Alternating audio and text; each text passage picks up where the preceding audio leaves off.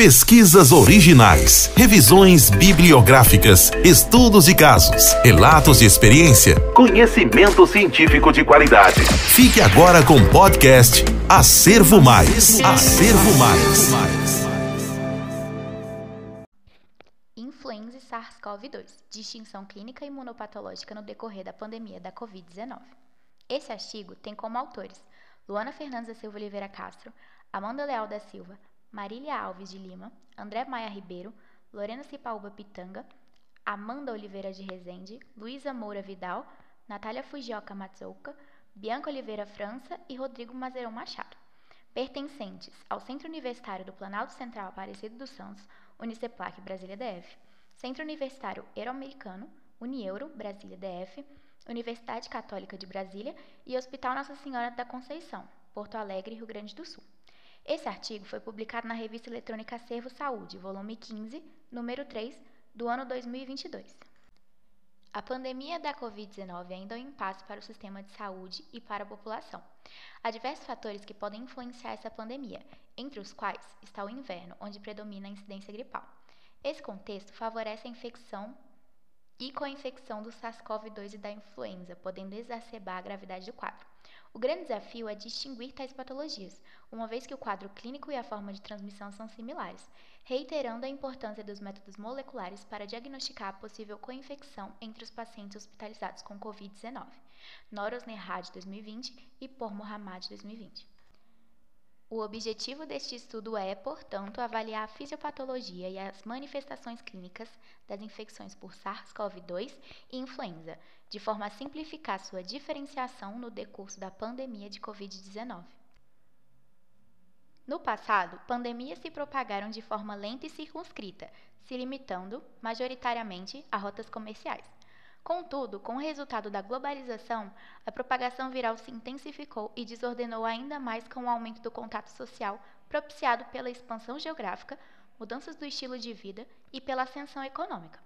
Ademais, o aumento do contato humano com reservatórios de animais e ou transmissores virais intensificou esse desafio do controle de epidemias. Aqui em Gozel 2020, Porras Galo 2021. Uma pandemia demanda o surgimento de um vírus, o qual há pouco ou nenhuma imunidade pré-existente, que precisa persistir através da transmissão direta entre humanos. Nesse viés, a capacidade do vírus influenza A e SARS-CoV-2 de se adaptarem a vários hospedeiros e se submeterem a eventos de mutação genética garantem a linhagem de novas variantes, que têm graus variáveis de transmissibilidade, mortalidade, patogenicidade e de reprodução.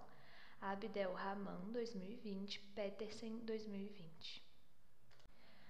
Não é de se estranhar que a primeira pandemia do século XXI tenha surgido a partir de uma nova cepa do vírus influenza A H1N1.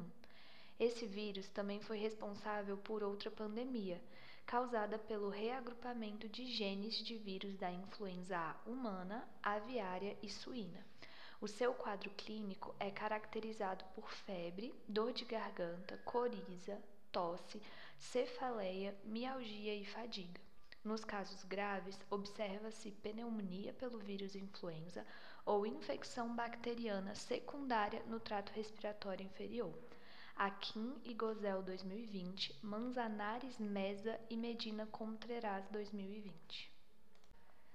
Semelhante à influenza, a doença causada pelo novo coronavírus Covid-19 é caracterizada por sintomas respiratórios, febre, tosse, dispneia e mialgia, e em casos graves, dano pulmonar bilateral. Tal condição possui características potencialmente mais graves que a gripe, como a manifestação de síndrome do desconforto respiratório agudo.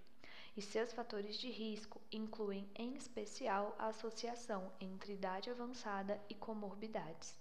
Manzanares Mesa e Medina Contreras 2020, da Costa 2020. A apresentação clínica da coinfecção por Covid-19 e H1N1 não difere de forma significativa na sua apresentação sintomática. Isso porque febre, tosse ou produção de expectoração e dispneia estão presentes em ambos.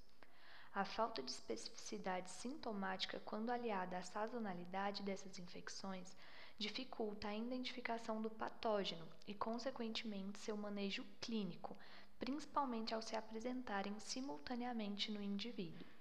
Matos 2020, Osman 2021.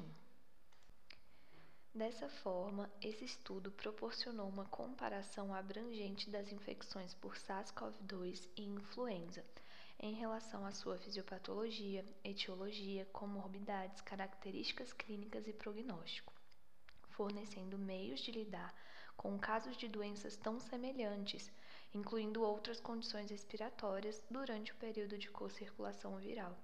Embora as características distintas, ambas provavelmente compartilham mecanismos similares de inflamação das vias aéreas, além de possuírem alta infectividade, alta incidência e altas taxas de mutação.